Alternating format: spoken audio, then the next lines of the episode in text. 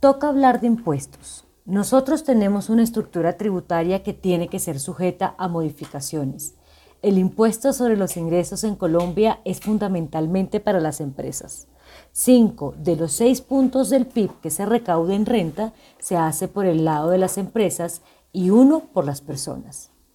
Estas son palabras del ministro de Hacienda Alberto Carrasquilla durante el pasado Congreso Petróleo, quien ha precipitado un asunto que marcará la agenda económica en menos de seis u ocho semanas. Una vez la fiebre costosa y distractora del coronavirus empiece a amainar cuando la vacuna de cualquiera de las multinacionales reciba el visto bueno para su comercialización. En ese momento se podrá decir cesó la horrible noche y habrá que retomar los temas esenciales para la economía como es el de los impuestos. La pandemia va a dejar al fisco nacional con la olla raspada y con millonarios compromisos de inversión. Ya se va a acudir a más endeudamiento, tal como los han hecho todos los países en el mundo, pero esa acción de prestar o colocar papeles valores significa más impuestos, pues de algún lugar saldrán los recursos. Ha dicho Carrasquilla cosas muy ciertas y dolorosas, como que en los países miembros de la Organización para la Cooperación y el Desarrollo Económico OCDE, grupo en el que Colombia es miembro, de 11,3% del PIB que se recauda en renta, 8,3 puntos porcentuales los pagan las personas naturales y 3 puntos porcentuales las personas jurídicas. Además, el promedio de recaudo en Latinoamérica y el Caribe es de 5,8% del PIB de los cuales 2,3 puntos porcentuales ingresan por el pago de personas y 3,5 puntos porcentuales por empresas.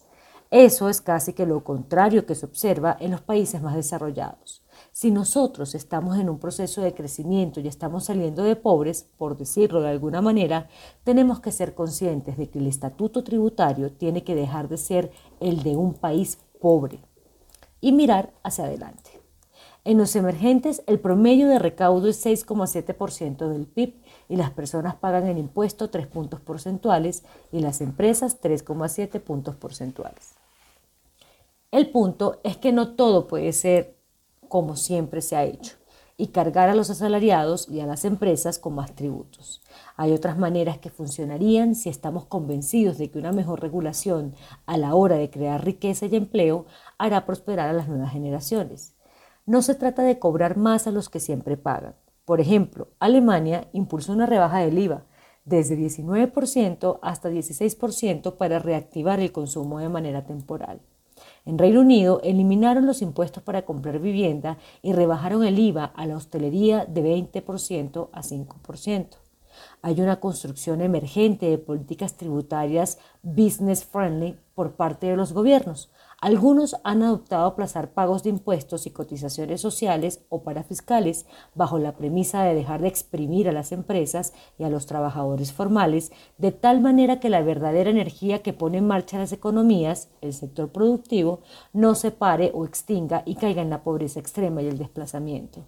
Toca empezar a hablar de impuestos por el simple hecho de que hay que pagar la deuda externa y mantener el grado de inversión pero hay otras maneras novedosas que pueden surtir efecto. El gobierno ha probado que el IVA puede ser devuelto a las familias necesitadas, entonces, ¿por qué no unificar la tarifa y devolverlo a los estratos de bajos ingresos?